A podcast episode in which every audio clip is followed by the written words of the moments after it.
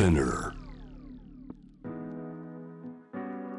グローバーがお送りしています。J-Wave Jam the Planet 今夜のスタジオには国際環境 NGO350.org の渡辺さんをお迎えしています。テーブルトークのテーマはまず入り口。週休3日どうですかというところからです。これは政府も骨太の方針という中でこういう方向へ行こうよ。週休3日の導入を促していこうということを盛り込みました。ですから、まあ、現実的に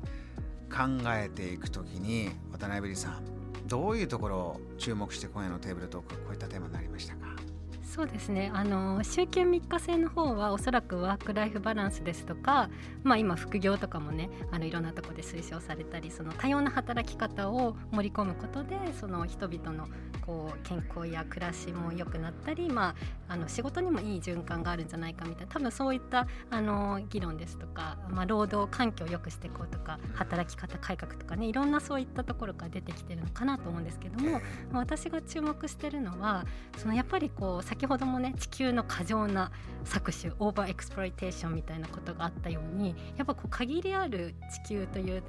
家に住んでる私たちがやっぱ無限の、まあ、経済成長というかどんどん大量にあの資源を取って大量に物を作って大量に消費して大量に廃棄してみたいなことがもう限界に来てるよっていうのは多分もうなんとなく皆さん気づいているしこのままだとちょっとまずいからじゃあ環境にそう負荷のない経済にしていきましょうねっていうあのそういうところはおおむね皆さん合意してると思うんですよね。それこそね渡辺さんおっしゃるようにそういうライフスタイルやってるっていうのは地球の中のごく一部で、うんうん、ね、全然そういう暮らししてないし。うんうんうんあのそれこそそういう一部の暮らしを支えるためにずっと、うん、えー、発展を抑えられてきたようなアイデアもたくさんあるということなんですよね。うん、そうですね。そこから得たじゃあ利益というのがじゃあね、公正に分配されてるかっていうとそうでもなくてやっぱりあのすごいお金大金持ちの方々はどんどん富を蓄積してコロナ中もそうだっていうねあのいろんなニュースとかも出てましたけどもでそうじゃない人たちはもう自分たちの労働をあのどんどん差し出してでもなんか働けど働けど暮らしは豊かにならなかったりなんだろうこうねあの GDP が成長してもなんか自分はすごい大変だぞとか。あの先ほど取り上げていただいたような、はい、じゃあ今自然の災害が起きた時に、はい、そこにねこういうインフラがあれば助かったのにとか、はい、こういう防災あの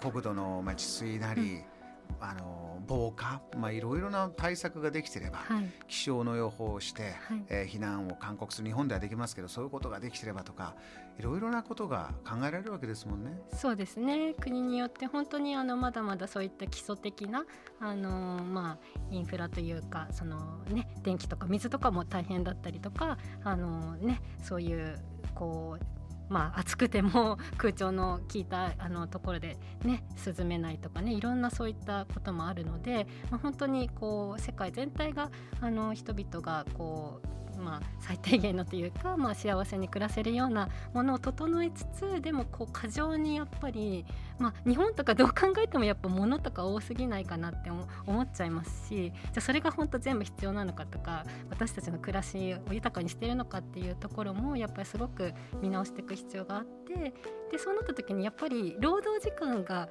こう長いっていうのはそれだけたくさんものを生産したりとかあの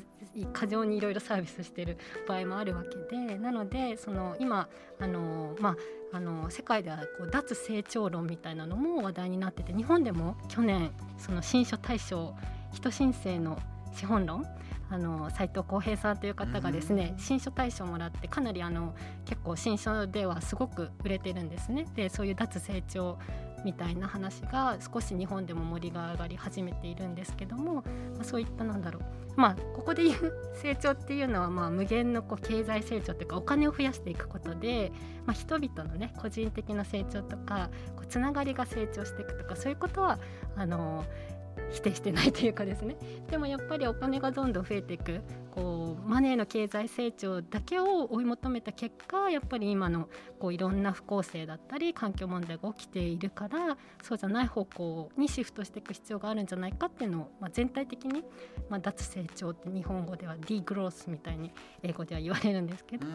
言われていて、まあ、その中でもやっぱ労働時間をもって減らしてであの、まあ、その分ねベーシックインカムを例えばあのこう保障してみんなが最低限暮らせるようにしつつも、まあ、労働時間は減らして少しこう余暇とか趣味とか、まあ、もしくは家族の、ね、ために使うとかあの勉強に使うとかあの教育に使うとか、ね、いろんなやり方があるんですけどそういったこともその脱成長論の中でも言われている。だからなんだろうな、まあ、難しいですよね。こう経済成長をしていけば私豊かになるってなんかこう思い込まされてきているけれどでも実際そうなっていなくって格差が広がっててとかだからちょっとこう、まあ、分配の仕方もそうだしあのー、ねそそこじゃないこう人々のこう幸せとかをまず最初に考えてどうやって社会にある資源を分配するかっていうそういう話が今いろいろ出てきてるんですよね。これそれこそさっき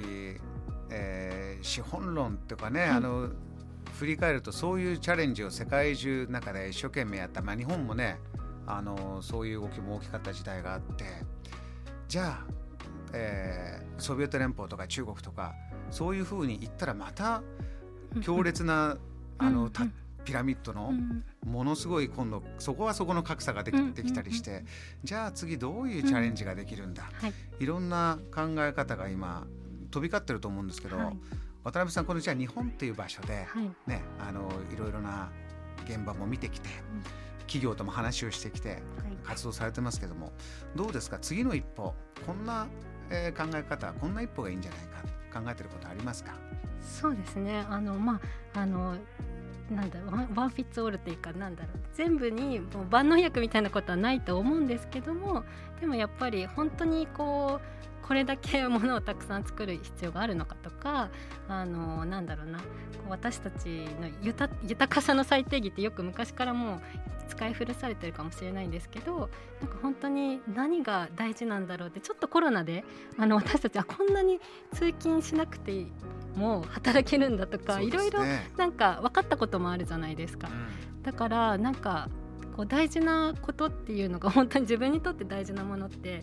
人にそれぞれで私の大事なものとグローバーさんの大事なものは違うしあのそういったものを、まあ、個人もそうだし企業もそうだし自分が本当に価値を置いてるものが何ででそれ以外は何だろう完璧にやるんじゃなくっても ちょっとこうなんだろうな少し立ち止まってあのスローダウンすることもありかなと思っていてでちょっとここで キーワードスローライフってあの、はい、一応キーワード言いたいかなと思うんですけど、スローライフっていうのもなんかこれ日本発祥らしいんですよねもともと。あのスローフードっていうのがイタリアでそのファストフード店のマクドナルドがローマのあの有名なところに進出するのを嫌だって言ってスローフード運動が1980年代に起きたわけですけどもあの、まあね、それで伝統食を守るとか自分たちのね誇りを守っていくっていうところから始まってるんですけど日本で結構スローライフってちょっともう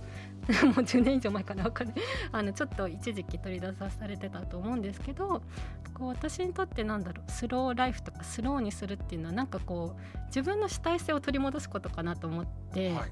なんかやっぱお金で買えば早いし楽だし、うん、なんだろう。まあそれもね GDP は増えるかもしれないけどでもそれで終わりだけど例えば今回ちょっとは初めて私梅ジュースを作ったんですよ。ええ、あのごめんなさい。卑近な例で申し訳ないんですけども、え、あのちょっとねあのすごく350のあのサポーターさんからすごい美味しい和歌山の梅をいただいてあせっかくだからちょっと自分のためにっていうか家族のために作ってみようって言ってですごい大変だったんですよ実は。すごい簡単だってネットで書いてあったんですけど結構大変で手間もかかるしいろいろ消毒したりとか。だけどやっぱりすごくなんだろうなこんなに大変なんだっていうのが分かったのもすごく良かったしあでも材料とか全部分かってか自分の好きな例えば黒糖にしてみるとか健康にいいような材料を選べるしなんか家族とか友達にも安心して勧められるしなんだろうもう買ってきたら早いし美味しいしすぐ終わりなんだけどなんかその過程を通してすごい学ぶこととか楽しいこともいっぱいあってでなおかつすごい手作りだって出すとみんな喜んでくれるんですよね。うん、なんかこう自分の気持ちみたいのも伝わるし、うん、すごいなんか大変だったけどいい経験だったなと思っていてなんかもちろんねそんなあの生活に余裕がないとかあのそういうふうなマインドになっちゃう時もあるんですけど私も。でもなんかなんだろうなそうやって自分ができることお金を全部こうお金をこう介在しないでも自分ができることを増やしていくっていうことが、まあ、もしかしたら一つのなんていうかなあの面白い方向性なのかなっていうふうにもちょっと思って。はい、ですね。ごめんなさい、企業じゃなかったですね。いえいえいえ。個人になっちゃって。それこそ話の冒頭にありましたけれども、じゃあ暮らしの中にインフラ、えー、水電気、まあ医療とか快適なものが揃ってくれば、その次っていうのは、えー、ちょっとスローにする、えー、段階があってもいいんじゃないか。あのいろいろな働き方ができるようになるって今、まあ、たどり着いてるというかねこの渡辺さんも、はいあのデスクトップ今ノートブック開いてますけども、はい、いろんなことでリモートができるようになったりとか、うんうん、まあ、先輩たちがなんか馬車馬で頑張ってきた成果っていうのはあるから、うんそね、それをあの感謝して使いながら次の一個スローの段階っていうのはあるような気がしますよね。JAM The Planet